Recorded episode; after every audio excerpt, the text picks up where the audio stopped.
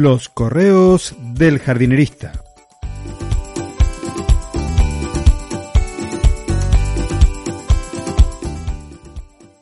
En el episodio de hoy, ¿quién es Agrotox?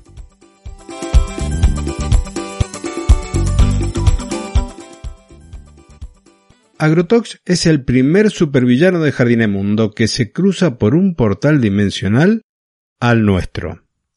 Tiene varios secuaces que con el tiempo los irás conociendo. Eso sí, algunos de ellos son agentes dobles porque en ocasiones, muy pocas, actúan del lado del bien.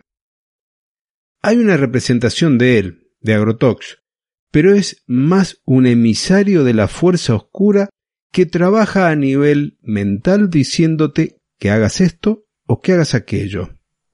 Pero ya te lo explico en un ratito. Es un personaje gris, desgarbado, y que se mueve sigilosamente entre nosotros y los agricultores cada vez que atraviesa ese portal dimensional. En el correo electrónico tenés el dibujo de él.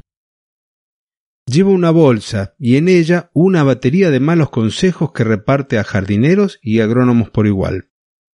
Se cuenta por ahí que tiene acciones en las grandes empresas multinacionales que producen agroquímicos los fungicidas, herbicidas, insecticidas y todos los sidas que conozcas, además de los fertilizantes de síntesis químicas, son sus secuaces.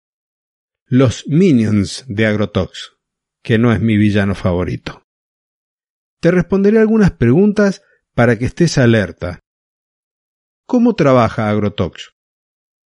Es un aliado o emisario de las empresas que te mencioné y lleva mensajes subliminales a los profesores de las facultades que forman agrónomos, unos pocos toman ese mensaje y lo difunden entre sus alumnos. Otros, los que están más orientados a la agroecología, además de no escucharlos, divulgan un mensaje que ayuda a preservar el planeta Tierra. Si algún agrónomo es convencido, recomendará prácticas agrícolas de aplicación de toneladas de fertilizantes, litros de herbicidas, litros de insecticidas y otras cosas también se mete en la cabeza de algunos responsables de viveros, centros de jardinería y hasta los responsables de supermercados. Eso también llega a los jardines. ¿Se puede evitar ser influenciado? Sí, estudiando y preguntando a quienes saben. Yo fui uno de ellos, de los que usó todos esos productos procurando un jardín lindo y sin plagas. Hoy lo lamento, pero me alegro de que la vida me cruzara en el camino de personas que saben y mucho de esto. Es como cuando te despiertas de un mal sueño o de una pesadilla. Sabes que no se repetirá mientras no te duermas. Otra de las preguntas es, ¿qué pasa si estoy siendo un Minions de Agrotox? Una vez que lo reconoces, tendrás que pasar de a poco a utilizar productos orgánicos y biológicos, amigables todos ellos con el medio ambiente. Debes saber que el suelo es un organismo vivo compuesto por millones de microorganismos responsables de preparar los nutrientes para las plantas, de armar la estructura para que se almacene agua y aire, y además de muchos otros procesos. Y para alimentar el suelo te sugiero recurrir a los compostajes, al humus de lombriz. ¿Hay una conciencia maligna afectando a la agricultura? No diría que es tan así. Muchas personas trabajan creyendo que lo que hacen es lo mejor. Por ejemplo, creen que aplicar fertilizantes ayudan a las plantas porque además ven los efectos de forma casi inmediata. Pero a largo plazo la historia es diferente. No lo hacen por malicia, un agrónomo no es un agente del mal.